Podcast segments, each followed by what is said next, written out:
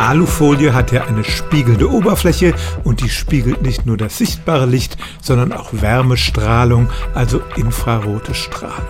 Und da ist die Idee, wenn man so eine Alufolie hinter den Heizkörper klebt, dann geht die Wärmestrahlung nicht in die Wand, sondern in den Raum und man spart Heizkosten. Und da ist tatsächlich etwas dran. Man muss allerdings bedenken, dass diese elektromagnetische Strahlung nur ein Teil der Wärmeenergie ist. Ein großer Teil geht halt auch verloren, weil die Wärme einfach so in die Wand eindringt. Und das verhindert natürlich eine dünne Alufolie nicht.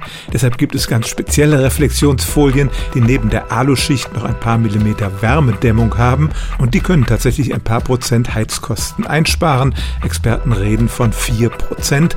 Allerdings nur, wenn das Haus eine relativ schlechte Wärmedämmung hat. Da kann man da noch ein paar Punkte rausholen.